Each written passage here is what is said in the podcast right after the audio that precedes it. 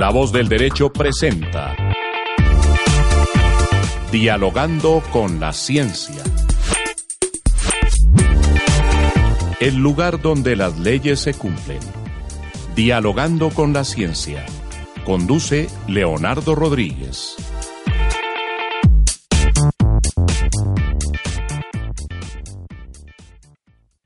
Muy buenas noches para todos. Nos encontramos nuevamente en el programa Dialogando con la Ciencia.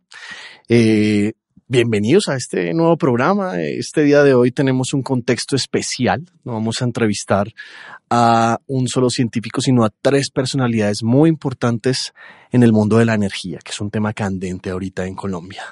Recuerden que mi nombre es Leonardo Rodríguez, me dedico también a, a la ciencia y me encuentran en redes sociales como Leonardo Rots. Bien, es un placer para mí presentar a estas eh, tres personalidades que tenemos el día de hoy. El ingeniero eh, Alpidio Godoy, experto técnico en eficiencia energética y energías renovables, eh, es presidente de la Comisión Técnica de Energía de la Sociedad Colombiana de Ingenieros y también es gerente de URE Energía. Nos encontramos también con la ingeniera experta en regulación, María del Pilar Mantilla, de la firma SPRA y con el abogado Hember Suárez, árbitro nacional y experto en mercado mayorista y contratos eh, de energía. Eh, muy rápidamente les voy a pedir que hagamos una presentación de cada uno y empezamos con las mujeres, si les parece bien, por favor. Bueno, muchas gracias, Leo. Buenas noches a todos. Me presento, mi nombre es María del Pilar Mantilla. Mi experiencia básicamente la tengo en dos campos. Uno es la comercialización de energía, entendiéndose eso como la energía como un kilovatio hora que se compra y se vende en el mercado. Y la otra es en estructuración de proyectos, eh, proyectos en energía en, con recursos convencionales y no convencionales. En estructuración de proyectos me refiero a estructuración técnica y financiera. Eh, la firma donde trabajo se llama Esprosa CSP y como les decía, estamos activos en el mercado hace más o menos unos 10 años. Muchas gracias. Alpidio, por favor. Eh, muy buenas tardes. Alpidio Godoy, ingeniero mecánico de la Universidad Nacional 44 años de experiencia profesional. Eh, actualmente tengo mi empresa que es URA Ingeniería Limitada, que es de cogeneración y energías renovables. Y, estamos trabajando en eso. En la Sociedad Colombiana de Ingenieros se trabaja en comisiones. Soy presidente de una de ellas, que es la Comisión Técnica Permanente de Energía. Muchas gracias, Alpidio. Hember, por favor. Leonardo, muchas gracias. Buenas noches. Mi nombre es Ember Suárez, abogado, especialista en la regulación de energía eléctrica y actualmente miembro y socio de la firma OGE, en donde nuestras áreas de prácticas están focalizadas en lo que es mercado de energía mayorista y fuentes no convencionales de energía renovables. Ok, muy bien, Herbert, muchas gracias. Bueno, vamos a empezar, vamos a romper el hielo, aquí los cuatro. Entonces vamos a empezar con un juego muy rápido. ¿Listo? Quiero que cada uno de ustedes me escriba con dos palabras lo que piensa de la ley 1715 del 2014. Y vamos a empezar al revés. Dos palabras tienen. Hemer. prosperidad e integración. Ok, muchas gracias. Doctor Alpidio. Eh, cambio, la tercera etapa de la, de la energía en Colombia. Muy bien. Pilar. Diversificación y eh, inclusión. inclusión, muy bien.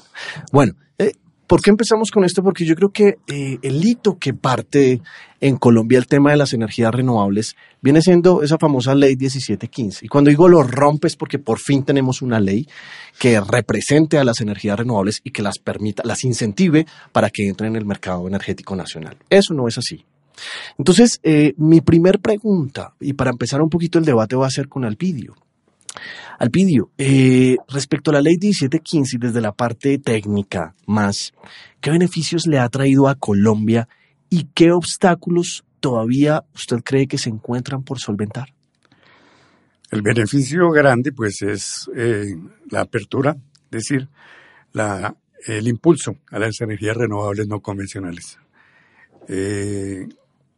Acordémonos que las energías renovables no convencionales en Colombia están en, prácticamente en 0,7% de, de toda la matriz energética y es porque Colombia tiene una matriz energética que se considera como renovable, que es eh, hidráulica, en el 80% del año pasado, 70% normalmente.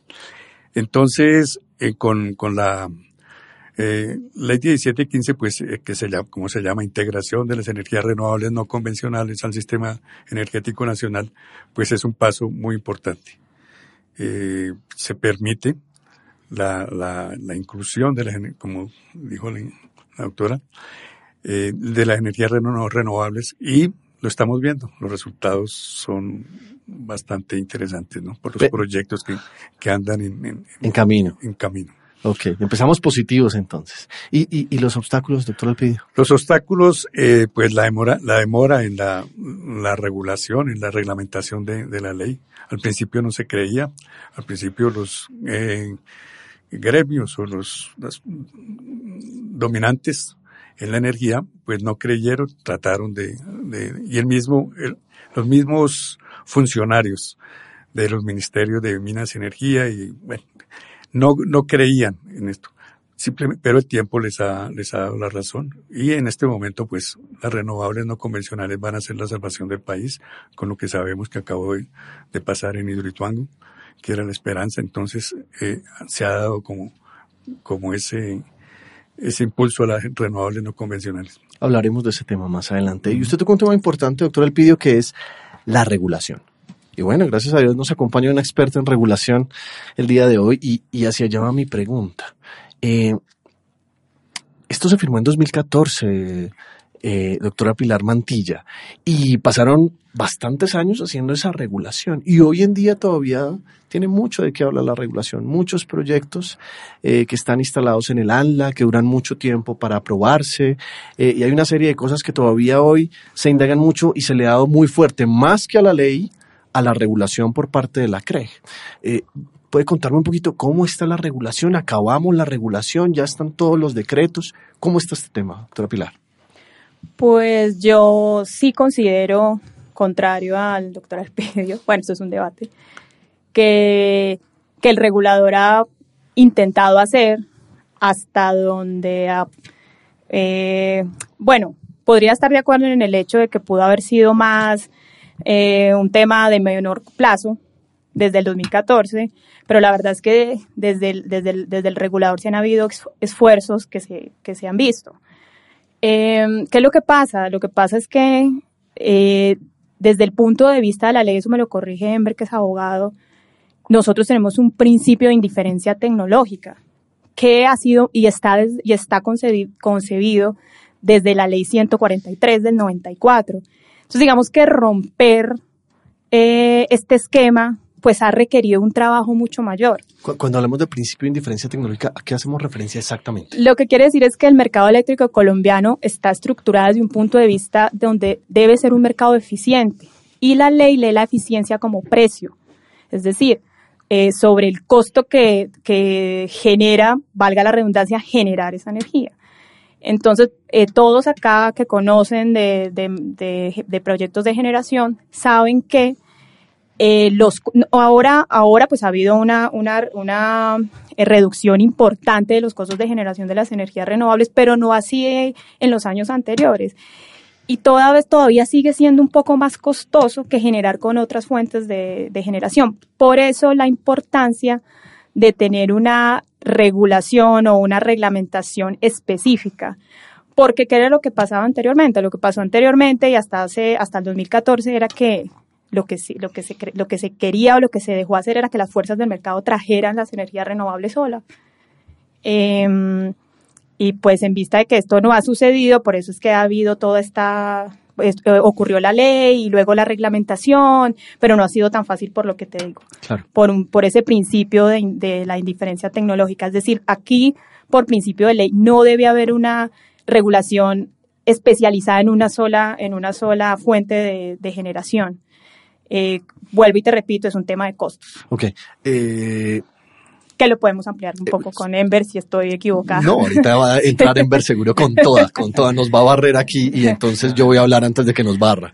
Y respecto al tema tecnológico me causa una curiosidad. Siempre hemos visto eh, que obviamente en el SIN, en el Sistema Interconectado Nacional, eh, los costos frente a lo que es eh, generar con agua, pues eh, obviamente son brutales o pueden ser brutales también, depende del tipo de tecnología, sea eólica, o sea solar, fotovoltaica, etcétera. Sin embargo, en las zonas no interconectadas. Ah, bueno, ese es otro tema, ahí estamos completamente de acuerdo. sí, sí, sí, ahí, sí, ahí sí no tengo ninguna discusión. vale, vale. Pero cuando hablamos de que la reglamentación completa y que lleva cuatro años en esto, quiere decir que se han tenido en cuenta zonas no interconectadas, el SIM y absolutamente todo. El problema, ah, hágale, don Alpidio. doctor Alpidio, siga usted. Hablo sobre, sobre los costos. Y yo me refiero, y he publicado en mi Twitter y en alguna, bueno, LinkedIn, una publicación de la misma UME, la Unidad de Planeación Minero Energética, en la cual ellos han sacado un cuadro de costos. En energía se maneja una cosa que es el costo nivelado de, de, energía, o sea, que incluye el costo de capital, el costo de mantenimiento, el costo de operación, los combustibles en caso que haya, y para sorpresa de todos los renovables no convencionales, la solar particularmente, solar fotovoltaica, es más barata que la hidroeléctrica. Entonces yo reflejaba eso y, y me tocaba escribir y mucha gente me escribía que por qué, porque entonces decía, yo no lo estoy diciendo, lo dice la UME, lo publica la UME. Entonces, eh, lo de que, lo de que es más, más caras las energías renovables no convencionales, no solamente ahora, sino desde hace unos, unos añitos. ha cambiado la, la, situación. Tal vez la información que tiene la UME de los proyectos que, que se han inscrito recientemente. Ustedes están del orden de 600 proyectos de energía renovable no convencionales inscritos recientemente. Entonces, eso, eso es, es, es, interesante analizarlo. Sí, sí, yo, yo, yo entiendo ese análisis, pero también entiendo es cuántos megavatios instalados necesito, por ejemplo, de energía solar para producir la misma energía que, que produciría sí, sí, eh, sí. una planta de generación eh, hidroeléctrica. Es decir, para producir la misma energía necesito muchos más megavatios instalados de solar que, que megavatios instalados de, de hidroeléctrica. Claro. Entonces ahí, ahí, claro, es, claro. ahí, es, ahí es un tema de la discusión. Y otra cosa, el mercado da las condiciones. Por ejemplo, yo estoy acá como defensora del mercado en varios, en varias, eh, digamos que en varios puntos, y el mercado da las condiciones. Eh, si es más barata, debería ser más fácil que entrara. Uh -huh. Es decir, deberían las fuerzas del mercado traerlas solas. Es de, eh, cuando digo las fuerzas del mercado, entonces eh, no sería tan difícil para las comercializadoras distribuidoras en este momento comprar contratos a largo plazo de, de, solares, pero así, pero sí ocurre eso. Y es porque al final hay un tema ahí de, de confiabilidad de, de, la, de la generación, de, de cuánta energía firme pueden ofrecer. Claro. Entonces es, es un análisis mucho más, que tiene muchos más, digamos, aristas, aristas que claro. solamente el costo de generación específico. Claro. Y cuando me refiero a costo de generación me refiero, o a qué tan barato es, no solamente me refiero al costo de generación, sino a la confiabilidad. Claro. Uh -huh. Sí, bueno, yo, aquí empieza esto, aquí empieza, pero Hember está que se nos habla. Sí, Entonces, sí, no, eh, por hablar favor, a Hember. démosle la oportunidad. Antes de que tenga una pregunta, tengo algo para ti directo. Dale, Leonardo. No, no, pero quiero que nos, nos comentes un poquito lo que piensas respecto bueno, a lo mira, que estamos hablando. Eh, muy importante lo que acaba de mencionar Pilar. Eh, tomo lo, la referencia que hace de 1994. Uh -huh. El tema de los renovables se materializa a través de unas figuras que no son nuevas, no son del 2014 están desde el año 1994 y es lo que conocemos como esos productores marginales, específicamente autogeneración, generación distribuida y cogeneración. Eso está desde 1994. Eh, antes de la ley 1715 ya teníamos también unas referencias en temas de renovables. Uh -huh. eh, llegó la 1715 en el año 2014 y activa sin duda la, el desarrollo de estas figuras de la autogeneración. O por lo menos lo pone en discusión. Exacto, exacto. Uh -huh. Llega después un complemento eh, que yo creo, a mi modo de ver, que, que es eh, esencial y es la participación de la CREG en la regulación más detallada. Llegan entonces en el año 2015, la 024 de la CREG, después llega en el año 2018 llegan dos resoluciones muy importantes, que son la 030 y la 038. La 030 para sistema interconectado y la 038 para zonas no interconectadas, uh -huh. eh, en donde eh, las figuras de la autogeneración toman mucha fuerza, empieza entonces a invertirse ese orden tradicional que nosotros tenemos o teníamos acostumbrados, que era que la energía bajaba de la red hacia el usuario o hacia la vivienda. En este caso se invierte entonces esa, esa dinámica, empieza a cambiar por completo el mercado. Ya entonces estamos en la figura de eh, esos prousuarios productores, usuarios productores de energía, enviándole, inyectándole excedentes de energía a la red, eh, un reconocimiento a, ese, a esos excedentes, entonces hay una, capitalización de, de, esa entrega de excedentes y eh, y comparto, digamos, todo lo que hemos conversado. Desde la parte de los precios hay, hay un avance. Desde la parte también eh, de todo lo que tiene que ver con mercados, pues sin duda también tenemos un avance. ¿Qué falta? Sí, desde luego, pero considero que estamos avanzando en ese tema. Eh, que pudo haber sido en un menor plazo, eh, sí, siempre hay unas oportunidades de mejora frente a todo, pero, pero a mi modo de ver yo creo que hay que ser benevolentes con el escenario en el que estamos. Hace un año tenemos estas dos resoluciones, la 030 y la 038 creo que no cumplen el año. De manera que este, este es nuestro primer avance. En otras latitudes ya las subastas que nosotros vamos a ver en renovables, que, se van a realizar ahorita en febrero, ya se han desarrollado hasta en cuatro ocasiones. Nosotros vamos para la primera. Entonces hay que ser benevolentes porque también las mejoras regulatorias vendrán con esas experiencias que tendremos eh, próximamente. no te me adelantes, eh, no te me adelantes, Alpidio, cuenta. No, estamos hablando de historia y entonces yo quiero eh, hacer un recuento histórico mucho más primario, mucho más. Eh, la energía en Colombia pues se inició por los privados, San Pedro Bruce, aquí en Bogotá, con las plantas del Charquito, y básicamente para cubrir las necesidades elementales de, iluminación. Después se desarrollaron ya hidroeléctricas pequeñas y cada vez muy grandes. Entonces, lo que fue al principio de, de, de los privados, por cuenta de los privados, ya, ya la tomó el Estado, sobre todo a partir de 1928 se prohibió prácticamente a los particulares generar energía, no autogenerar, sino generar energía en general, porque el, Estado era dueño de las hidroeléctricas pequeñas, grandes, bueno, eh, había pequeñas solamente. Después, con la ley, eh, la ley eléctrica y la, servicios públicos y la ley eléctrica 143 y la 144, pues se, se cambió el esquema un poco y se permitió. Pero eh, palabras de la ministra en, los recientes informes del de Ministerio de Minas, esas ya cumplieron sus 25 años y ella dice que ya, ya cumplieron su ciclo. Eso, eso es lo que tenemos que ver. Porque, porque la, eh, se permitía, por ejemplo, usted habla de cogeneración, autogeneración y distribuir, se permitía, pero se limitaba a unas regulaciones que las, hacían muy difícil de cumplir. Decían que, ah, por ejemplo, para cogeneración tenía que el costo equivalente, en, no sé qué, que eran unas fórmulas que si no, si no, si no cumplía eso y, valía, era lo que, quería decir era que, que si no era mejor que el sistema, la, eh, eh, la, autogeneración, entonces no tendría los, los el reconocimiento del Estado prácticamente. Eh, Alpidio, precisamente, y hablando de autogeneración, era la pregunta que le tenía a Gemer. Y la pregunta es, ¿cómo funciona ese esquema legal de la autogeneración de energía?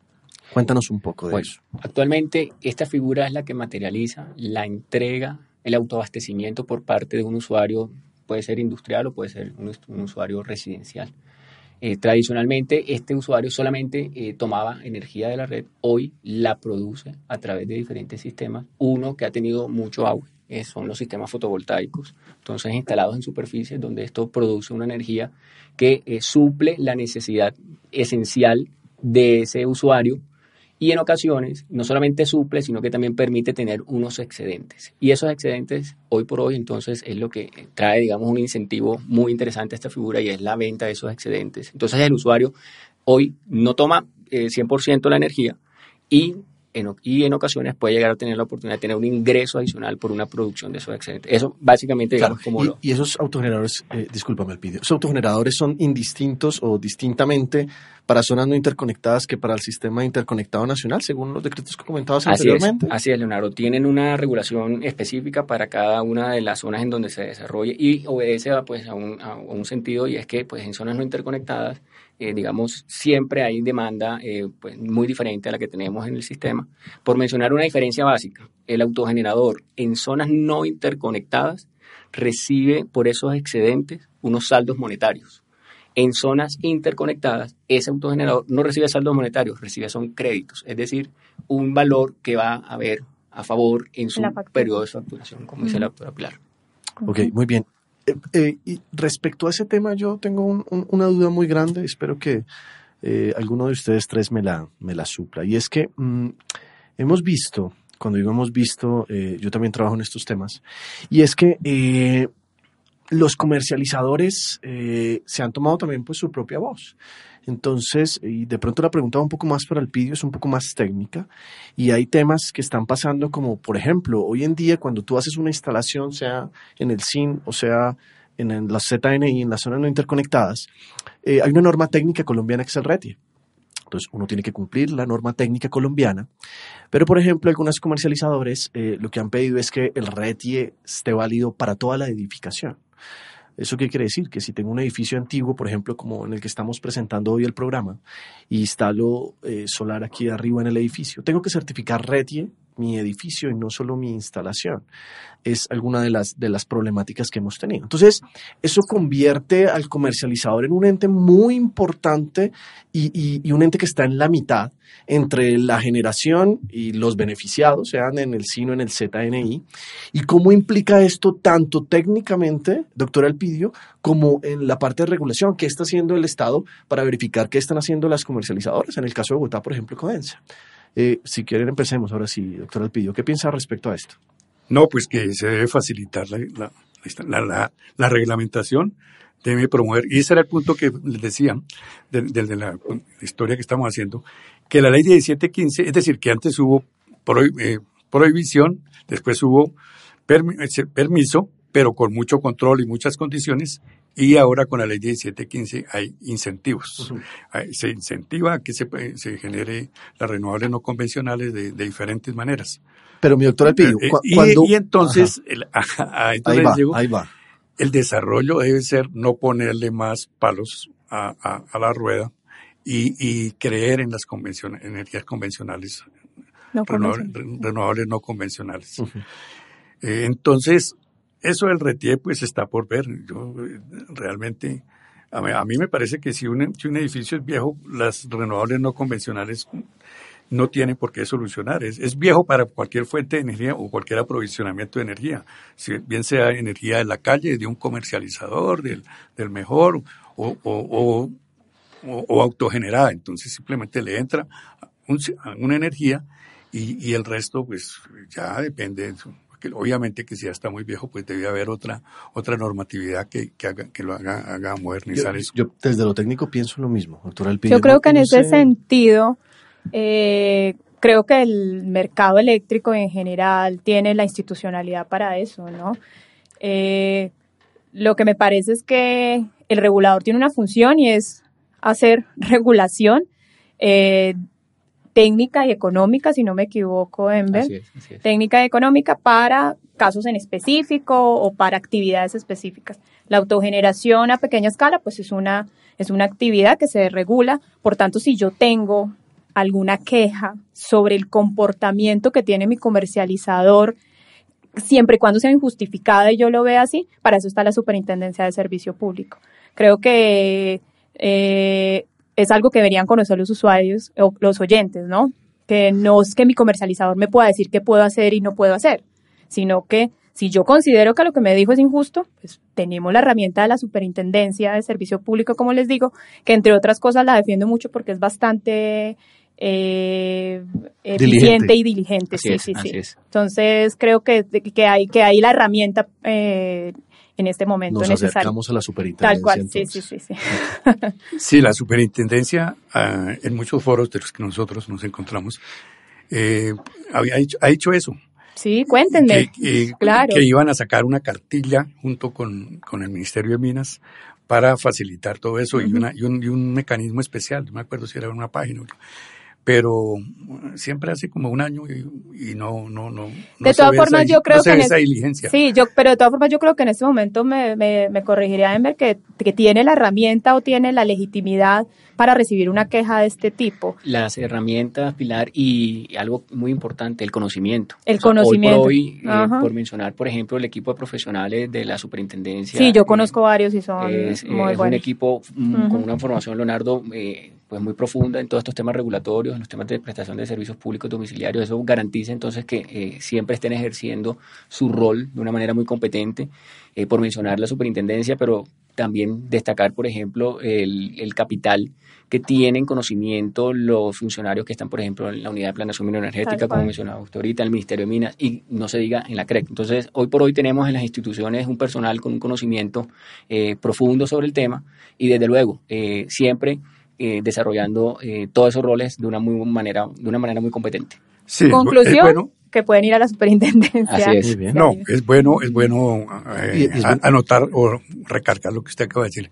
En este momento hay, hay un boom, no solamente desde el punto de proyectos y, que se están ejecutando, sino en, el, en la actitud de, todos los, eh, los, los, actores y sobre todo de, la parte del Estado. Es decir, eh, la, la, ministra de Minas y Energía ha anunciado que la, y, le, tenemos que creerle que va a haber eh, legislación nueva.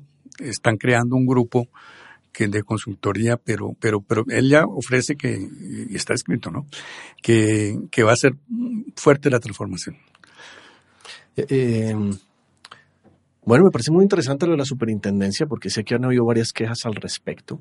Sin embargo, sí pienso que hay que poner un ojo de lupa sobre las comercializadoras. No voy a hablar de ninguna en específico, pero sé que eh, prácticamente tramitar un beneficio de ley para un proyecto de estos toca volver a hacer un trámite totalmente distinto con la comercializadora. Entonces hay una serie de exigencias que son demasiadas, eh, eh, a mi parecer y al de muchos en, en el área en el cual se vuelve mucho más complicado poder eh, ofrecer este tipo de servicio. Entonces sí pienso que hay que, hay que ponerle lupa a las comercializadoras porque finalmente son las que nos permiten que al final mi excedente salga y poder eh, brindárselo al resto de la comunidad o poder eh, brindárselo al CIN, en este caso. Sí, lo que les decía, siempre y cuando pues, pues, se ha comprobado que, que, que está sobrepasando eh, sus funciones, porque si bien también tenemos que entender que las comercializadoras tienen que hacer, las comercializadoras distribuidoras tienen que hacer tipos de control, al final y al cabo es su red, ¿no? Y son responsables de, que su red técnicamente responda a unos requerimientos, que, que puede ser que el requerimiento de uno vaya en contra eh, de cualquier otra situación técnica que tengan. Entonces creo que por eso es que pienso que el uso en la institucionalidad es lo correcto porque o si no se vuelve un tema absolutamente subjetivo. Es que a mí me parece que usted no debería pedirme eso, pero entonces la comercializadora, pero es que es que a mí me parece, entonces por eso pues mi llamado en, en todo en, en, en, cualquier escenario siempre es hagamos uso de las de las instituciones. Y ahí debe entrar la regulación también. Total.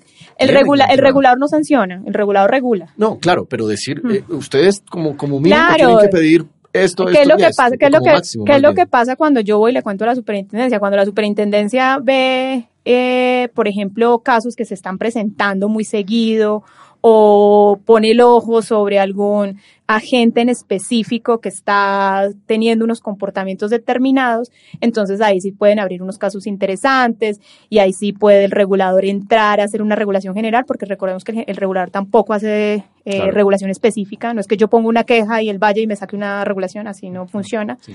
Pero mi conclusión es esa, el llamado es hagamos uso de, las de la institucionalidad. Es cierto. Eh, Nos vamos a ir a un pequeño corte. Perfecto. Y venimos a hablar de un tema muy interesante que son subastas. Gracias. Ya volvemos. Gracias. Esta es la voz del derecho. Bueno, regresamos aquí en La Voz del Derecho con nuestro programa Dialogando con la Ciencia, el lugar donde las leyes se cumplen. Y seguimos con este programa Energía, de energía. Bueno, eh, mm, este 26 de febrero, doctor Ember, se realizará la presentación de la oferta para la subasta de largo plazo. Y eh, en, palabras de la, mayor cantidad de, periódicos y de informativos, dice explícitamente que esta licitación busca diversificar, complementar e impulsar la matriz energética del país. Eh, palabras más, palabras menos. Y tengo un par de preguntas muy para usted, porque es un tema que está candente ahorita aquí en Colombia. Y las preguntas son las siguientes. Eh, dentro de la lectura de, lo que hay de, la subasta, dice que se tendrá solo en cuenta proyectos que han iniciado operación a partir del 31 de diciembre de 2017. Entonces, cuando uno recaba eh, y ve lo que tenemos en renovables, se supone que lo vamos a propender, las renovables, eh, el único proyecto grande que puede participar aquí de pronto sea Jumbo de Celsia y, y el resto de proyectos y los que vienen. Eh, entonces, son algunas de las preguntas que hay por ahí. Quisiéramos que empezáramos con esa, doctor Gemer. Leonardo, muy interesante ese, esa observación sobre la fecha eh, que se toma en cuenta para participar. Y sí, en efecto, diciembre del 2017 eh, para proyectos que se anuncian como nuevos. Entonces, digamos, entendería uno que lo ideal sería que los proyectos eh, entren en operación comercial al menos después de realizada la subasta y antes, obviamente, de la fecha límite que tenemos, que es 2021. Eh, pero sí, en efecto, los pliegos establecen eh, que pueden participar aquellos proyectos de generación que entren en operación comercial después del 31 de diciembre del año 2017 y estén antes eh, de diciembre del 2021. Eh, esa es una de las novedades que trae la subasta que se va a desarrollar ahorita en febrero, que como producto final de adjudicación tiene un contrato que es un poco, digamos, la, la, novedad también que tenemos en, este, en esta dinámica de subasta, porque estábamos acostumbrados a un producto muy diferente, que era eh, la asignación de obligaciones de energía en firme del cargo por confiabilidad. Cargo por en confiabilidad. esta ocasión, eh, como tú lo mencionas, en, en, esta ocasión con el, con el ánimo de diversificar esa matriz energética se da entonces la participación de las fuentes no convencionales de energía renovables, pero también garantizando lo que mencionaba ahorita Pilar, el tema de neutralidad tecnológica, pues también la participación de otro tipo de energéticos. Y Eso vale, es muy importante. Yo creo que es de lo, de lo que ha dicho Ember es lo más clave. ¿Cuáles energéticos? Todos, todos, todos. Encontramos, por ejemplo, carbón, pueden participar acá, gas local e importado, GLP y las tradicionales. Importantísimo GLP también, que está un poquito como olvidado ahí en... No, es importante en el sentido que estamos entendiendo que, que estas subastas sean específicas para energías renovables, lo cual en, no es cierto eh, literalmente es cierto. No es cierto, claro. e incluso el regulador, eh, en, uno cuando hace el, el, el doble clic en los pliegos eh, que hay para esta subasta y en el contrato, eh, hay un documento que se llama documento pues, para determinar los niveles de competencia y si este, si en este, con este documento lo que se busca es que precisamente no exista un sesgo por parte de las instituciones para privilegiar la participación de eh, alguna fuente de generación en particular. Entonces, digamos, es diversificar obedece a eso, es que van a, participar diferentes energéticos y eh, yo sí creo que digamos que eh, en las fuentes no convencionales de energías renovables, sin duda eh, hay que impulsarlas para que entren como un complemento a toda la generación y a las fuentes de generación que tenemos, es decir, no, no desplazar la generación hídrica, no desplazar la generación térmica a gas, porque pues digamos necesitamos una penetración paulatina y en este momento no podemos llegar a pretender que todo se cubra, toda la demanda que tenemos en Colombia se cubra exclusivamente con fuentes claro. no convencionales de energía claro, renovable. Claro, y ad adicionalmente, eh, creo que cada eh, recurso tiene unas eh, características específicas oh, y creo que una matriz eh, que, que, quiera ser responsable y que responda a todas las necesidades de un país, pues tiene que tener fuentes que ofrezcan diferentes eh, ventajas, digamos. No, y hablamos de diversidad. Entonces, yo que hay una cosa que sucede mucho y es creer que las energías de renovables van a reemplazar, por ejemplo, la generación a gas o la generación termoeléctrica a carbón, que nos suena como el diablo normalmente, pero digamos que hay que aprender a reconocer cuáles son las ventajas que tiene cada una de las, de las diferentes tecnologías. Ay, ay, ay, me empiezas a pegar a mí en el corazón, doctor Alpidio. Eh, quiero recalcar, o bueno, resumir lo que se ha dicho aquí. Primero, la subasta no es de energías renovables como, como se titula en, en, titula, en, en la prensa. Eh, pues a los eh, hay que invitar a la gente a que, a que a los interesados pues no es no, no, es con noticias de prensa que, que se trabaja esto eh, y segundo el, el, punto de la neutralidad eh, tecnológica la neutralidad tecnológica pues sí está escrita pero yo creo que es lo que, lo que va a cambiar y lo que tiene que cambiar. Los amigos de las energías renovables no convencionales, del, los que están luchando contra el cambio climático, con, siempre se dice que debe haber subastas específicas para energías renovables no convencionales. Porque la neutralidad es como si usted en atletismo, la neutralidad tecnológica es como si usted en, en atletismo, en una competencia deportiva, lo que sea, no pone categorías, entonces pone a, jugar a los infantiles, los niños, contra ya los veteranos pues, deportistas de alta competencia. Eso pasa entonces, pues lógicamente que, que las renovables no convencionales son, en este caso son son niños, son, están, están, están, están en la etapa de, de aprendizaje. Entonces, si se verdaderamente se quiere cumplir con los objetivos de desarrollo sostenible, con el cambio climático, impulsar las renovables no convencionales, pues se debe pensar, y eso pues tocará cambiar la legislación, y creo que es lo que está trabajando, o, o esa señal es la que está dando el Ministerio de Minas y Energías, concretamente la ministra, de que la, la, la, la ley 142 y la 143 ya cumplieron su papel y que hay que ir un poquito más en, en eh, más adelante. En Irena, en el último Congreso Mundial que hubo, estuvieron discutiendo si era transición o si era transformación. Ok. okay. Entonces, me parece que debe ser una transición y todo. Sin duda, ¿Ah? sin duda. Vamos a, vamos a experimentar cambios regulatorios eh, que pueden, digamos, ir muy de la mano del, tema legal y, por ejemplo, vamos a tener agentes que se van a dedicar al almacenamiento y ahí doy paso para el tema de las baterías que van a llegar eh, próximamente. Pues ya, tenemos una ya tenemos una regulación, un borrador, un borrador de, de regulación respecto del SAEP, que es el sistema de almacenamiento de energía a través de baterías.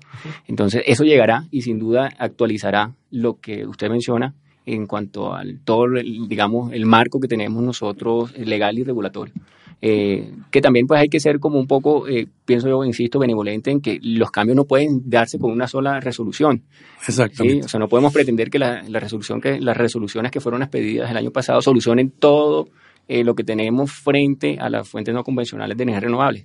Es paulatino y se va a ir mejorando la regulación y afinando. No, y aparte de eso, la, lo que a mi modo de ver, una política energética pues tiene que ir de la mano con una política fiscal, con una política financiera de los países, con una política en general de desarrollo, que, el, principio de indiferencia tecnológica yo en muchas formas lo defiendo cuando estoy en un país con unas condiciones como las de Colombia. O sea, no se nos olvide, no sé, no tengo en este momento el dato, por ejemplo, de subsidios de, de energía eléctrica, lo que quiere decir que sí, que si yo tengo energía más costosa, pues entonces voy a presionar el presupuesto nacional. Entonces, mi punto es que eh, las políticas energéticas son, eh, tienen que cubrir muchos, muchas aristas, muchas aristas de presupuestos nacionales, muchas aristas de condiciones de desarrollo de los países. Es decir, yo tengo mucha población en estratos 1 y 2 y 3 que reciben subsidios, por ejemplo. Entonces, si yo encarezco mi matriz energética,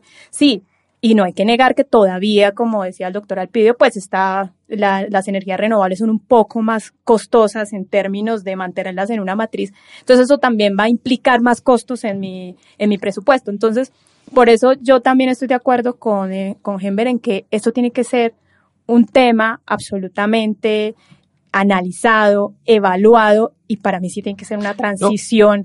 Eh, lenta. Y que no se cometan errores. Exactamente. Ha habido países que han cometido errores. España cometió unos grandes errores con su regulación, precisamente. Pero para terminar ese puntico que le pregunté a Hember, quería decirle, doctor Alpio, le respondieron. Va a haber una transformación, pero en una transición paulatina. ¿Listo? Que es lo que hemos visto también durante estos cuatro años, digámoslo así. La pregunta, otra para Hember, es ¿cuántas subastas de energía se desarrollarán este año, Hember? Dos. Dos. Dos. Eh, mencionaste ahorita la del 26 de febrero. 26, 23. El 28 tendremos entonces aquella subasta en donde se asignará ya no un contrato, sino obligaciones de energía en firme para el cargo por confiabilidad. Para empezar en 2022. 2022, sí señor, y 2021 para el tema del contrato. Entonces tenemos esas dos subastas. Una es en el 23 de febrero, 26, 26 de febrero. 26 de febrero es el 28. De febrero. Así Primero la del cargo, ¿no? Eh, no, primero la del contrato y después la, de, la del cargo. Al 28. Esas son las diferencias. Primero es la de una y luego la del cargo. Así es, así es. Así es. Eh, son las dos subastas eh, que digamos que surgen a raíz de, todos los cambios y las experiencias que, o lo que ocurrió eh, el año pasado con un proyecto de, de, gran tamaño que se esperaba que, que ingresara al sistema. por pues cuestiones muy lamentables no pudo ingresar, entonces eso activó la necesidad de Nuevos las subastas, de sí. nuevos proyectos, eh, la necesidad de subastas. Nosotros identificamos normalmente esas dos, pero se desarrollaron más. Se desarrollaron, se desarrollaron, el año pasado se desarrollaron unas subastas administradas Sí. para la asignación de obligaciones de energía en firme y se desarrolló también una subasta de reconfiguración. Es decir, eh, este te- eh, es- esta situación que se presentó en este proyecto que les menciono activó el desarrollo de alguna subasta. Por eso uno puede tranquilamente decir que el 2018 y el 2019 son hitos en el, en el sector de energía eléctrica. Un proyecto que empezaba en 2022, 2023. No, que o sea, empezaba, sus primeras No, 2018. unidades de generación empezaban en noviembre, ¿no? Noviembre Para de Trivium? Noviembre de Ajá. 2018. Era la primera completamente etapa. estaba para No, 2022, tal vez. exactamente. Completamente. Eh, dentro de esta- estas son las principales fechas, doctor Gember, o hay que tener en cuenta algunas otras Este fechas? viernes, este viernes, Este eh, viernes se vence en, la la subasta, en la subasta del contrato de largo plazo. Este viernes vence, Calificación. perdón, 31. 31 vence el plazo para presentar entonces el primer sobre, el primer sobre para la precalificación. Eh, ya después entonces vendrán las etapas correspondientes, eh, una evaluación de las propuestas presentadas y finalmente entonces, como lo mencionabas tú ahorita, Leonardo, pues ya la, asignación de- del contrato. Bueno, aquí se pone bueno esto, porque es que ahí me surgen muchas preguntas. Eh, y las preguntas son las siguientes. Ahorita actualmente tenemos un proyecto o dos proyectos grandes en energías renovables en el país que están dando al sistema integrado, eh, interconectado nacional, que son eh, Jumbo Celsia y tenemos por parte de EPM, tenemos el proyecto de Gepirachi. Eh, los proyectos que vienen, mm, que estén en fase 3 en un mes, serán los próximos por salir y que llegando, tú me decías que la fecha límite para presentar los proyectos es diciembre de 2021. Sí, para estar ya en operación. Para en lo, que tiene ya que en ver, operación. en lo que tiene que ver con la subasta del contrato a largo plazo. Un contrato a largo Y plazo. la fecha del 2017 era, es para Eh, la Para entrada en operación. habilitarlos. Es que tienes un periodo en donde de sí, como de, de- presentación. es un periodo de balance. Entonces, digamos, eh, eh, son los proyectos que estén en operación comercial después de diciembre del 2017 y que estén también en operación comercial antes de diciembre del 2021. Esos son los que pueden participar en la subasta del contrato de largo plazo. O sea que la UME tiene una presión ahorita gigante con los proyectos Sí, que estén en fase sí, 2 y fase duda. 3. Y, y ha sido muy diligente porque eh, recordemos que le- les ha tocado también pues muy duro eh, y se pues sacaron eh, muy diligentemente el 28 de diciembre eh, eh, pliegos. ahorita el 24 de enero nuevamente hicieron unas adendas a esos pliegos. Entonces eh, también eh, han tenido que estar muy concentrados en todo lo que tiene que ver con, con la subasta del contrato a largo plazo. Así es. A mí me sigue preocupando, Hember, y hoy, hoy precisamente, antes de venir hasta, hasta buena charla con ustedes, hice números. Entonces me metí a la UME y descargué el Excel de proyectos registrados. Y me asusté un poquito con dos números que encontré, o con varios números que encontré. Voy a comentarlos aquí y ustedes me dicen cómo lo ven. Primero, eh, en Solar, eh, que estén activos, son 684 inscritos. ¿En qué fase, Leo? Eh, eh, eh, en total, en total. Activos inscritos en total en todas las fases, 684, unos 4.346 megavatios eh, de instalación. Siete están en fase 3. Pocos proyectos están en fase 3, de los cuales eh, son 41 megavatios. que es, son- es, es poco, es muy poco. Fase 2. Tres, Eh, tres. fase Tres, 3. ok. ¿Y fase dos cuántos viste? fase 2 no lo tengo aquí registrado. Eh, Serán un- un poco más. en eólica tenemos 20 inscritos activos, de los cuales son 2.747 megavatios, 13 en fase 2, no hay ni uno en fase 3.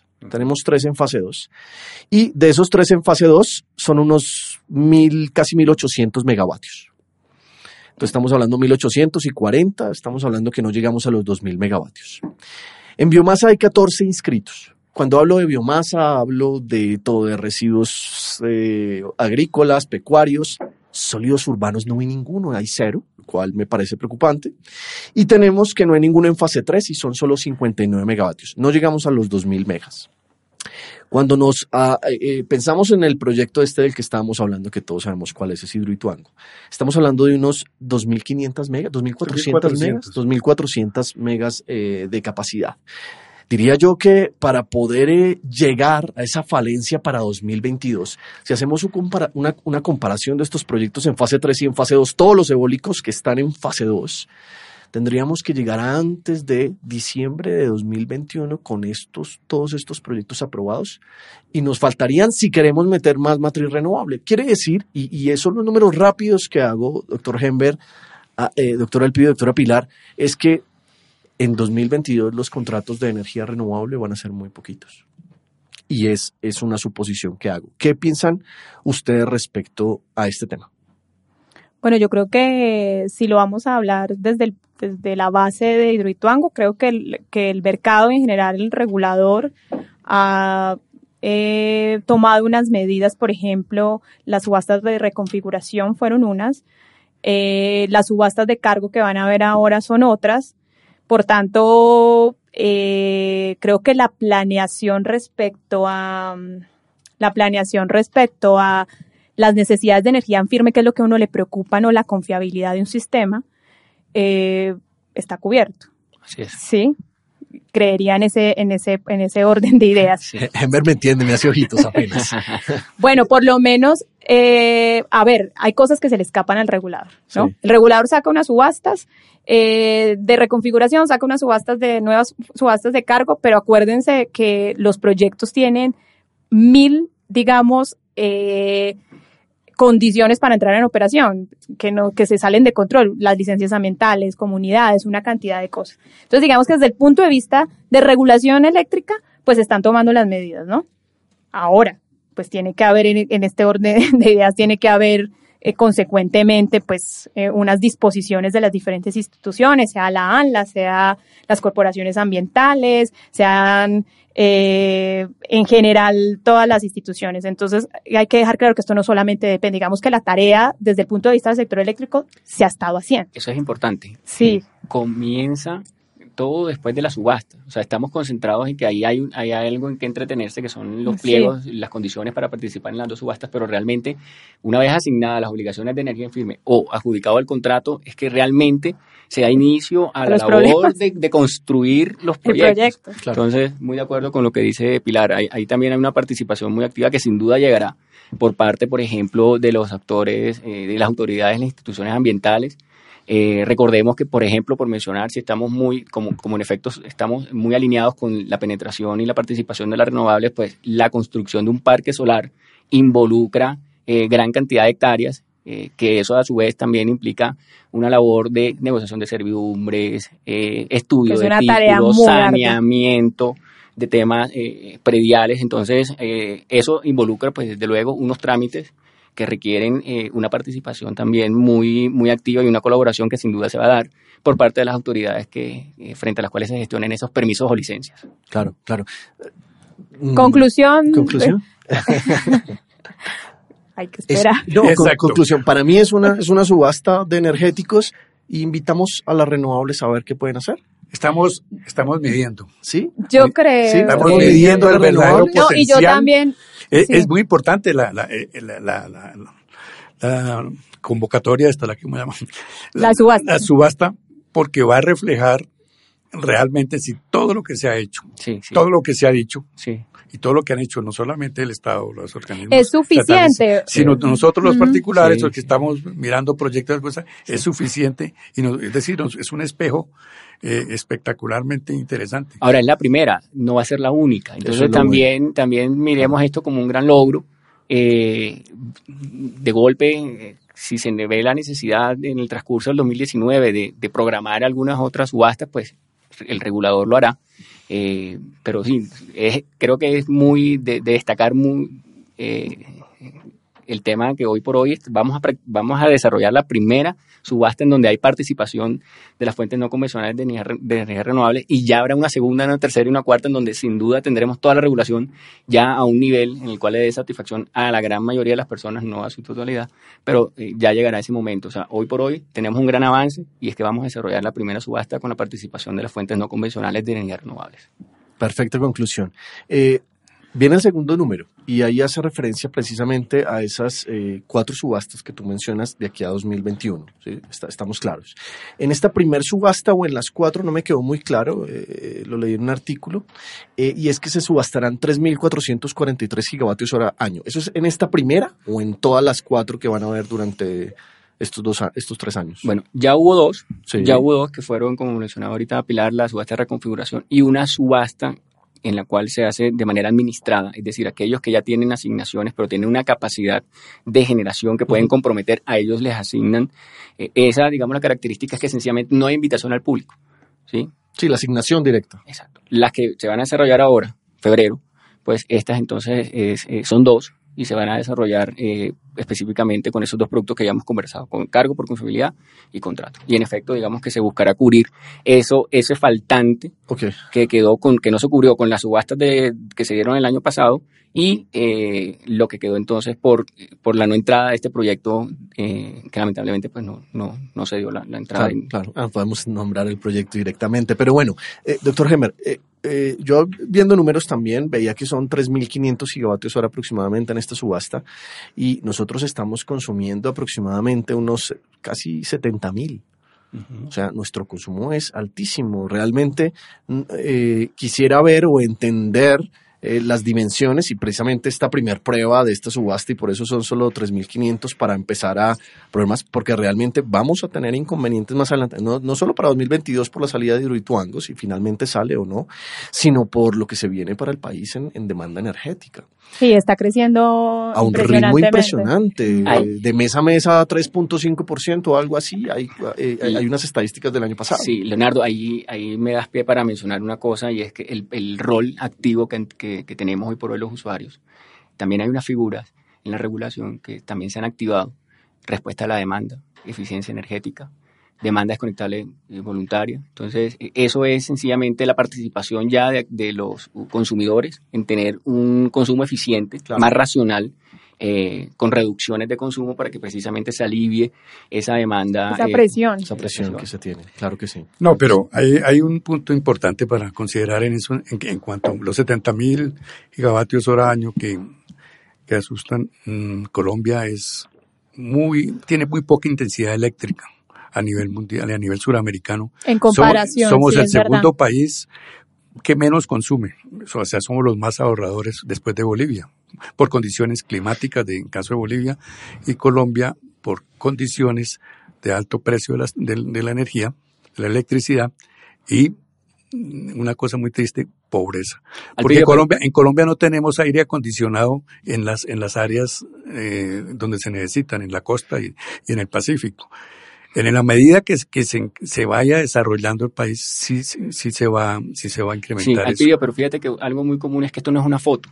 O sea, esto no es a perpetuidad que nosotros, como tú lo mencionas, que seamos ahorradores. Podemos ser más ahorradores todavía. Eso no es una foto. Vamos en eso. Vamos hoy por hoy haciendo uso de esas figuras que nos permitirán ser más eficientes, más ahorradores. Y no Pero yo creo que la palabra no puede ser ahorrador, sino eficiencia. Eficiencia. eficiencia. Hay que usarla bien. Hay que hacer mm. uso racional de la energía. Y eso para, es una invitación para todo nuestro público el día de hoy también, ¿no? que seamos más eficientes. Desde nuestras casas, lugares de trabajo y nuestras industrias debemos ser mucho más eficientes. Señores, nos quedan cinco minutos, el tiempo se pasa volando al aire y todavía tengo un par de preguntitas, entonces voy a ser muy, muy escueto en algunas. ¿Listo?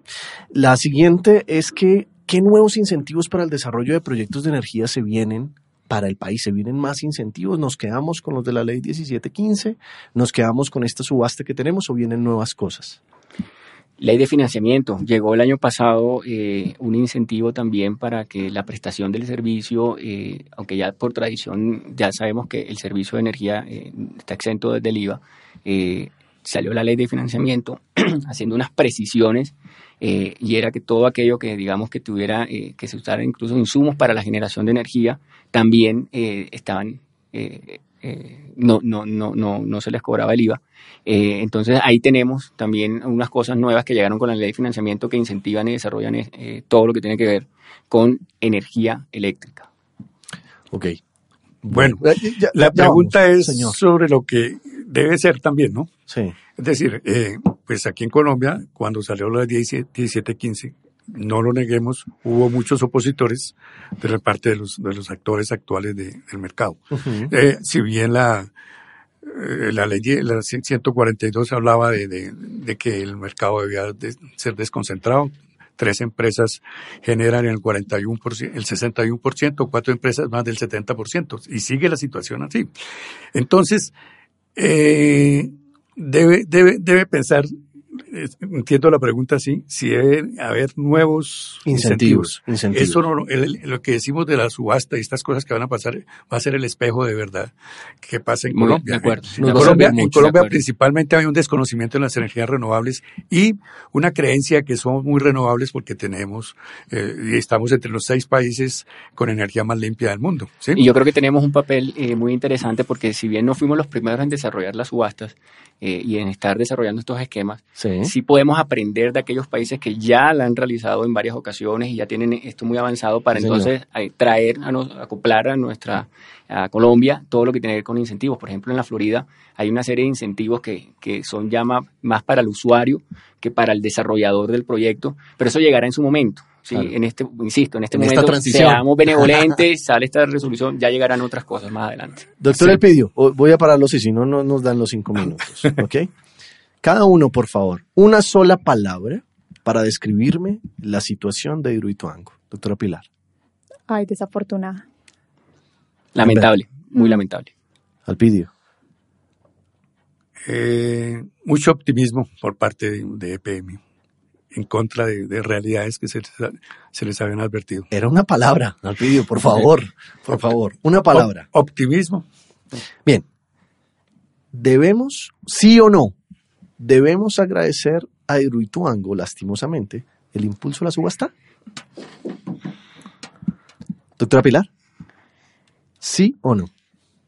Eh, no, creo que el país tarde o temprano, de pronto eh, puede ser que haya agilizado unos temas, pero eso no estoy seguro, esto es absolutamente subjetivo, porque no puedo leer la, la mente ni del regulador, ni del planificador, ni del director de política energética.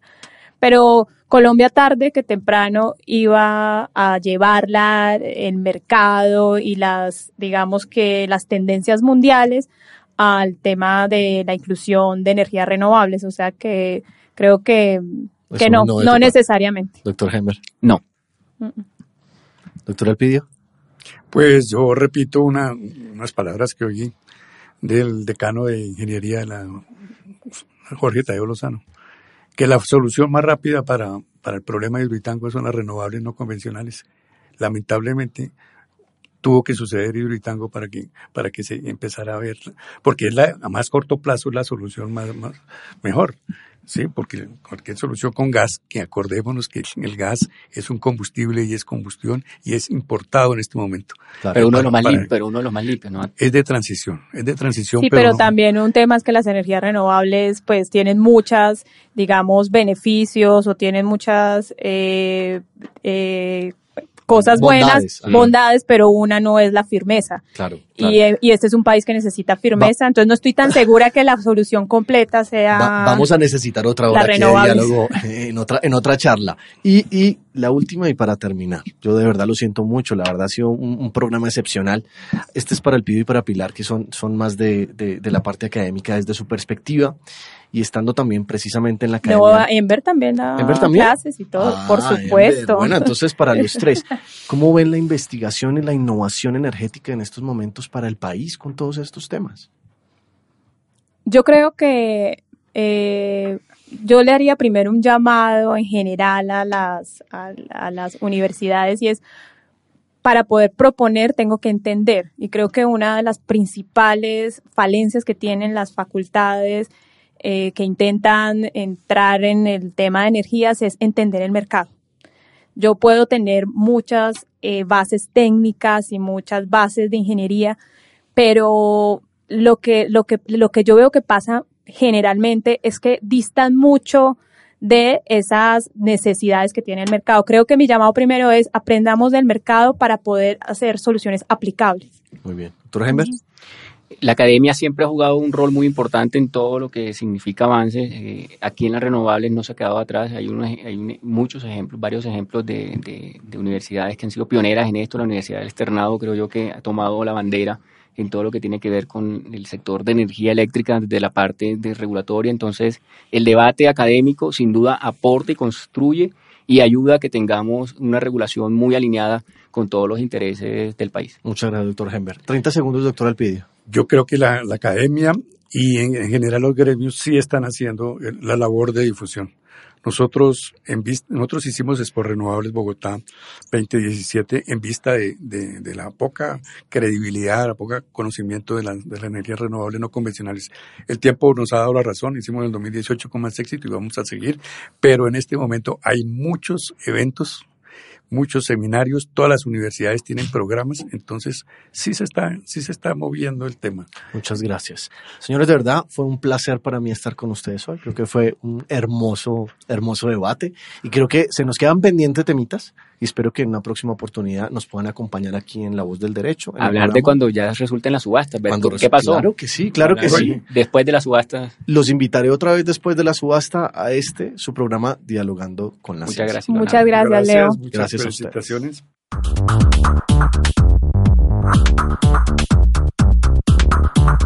La Voz del Derecho presentó Dialogando con la Ciencia el lugar donde las leyes se cumplen. Dialogando con la ciencia. Condujo Leonardo Rodríguez.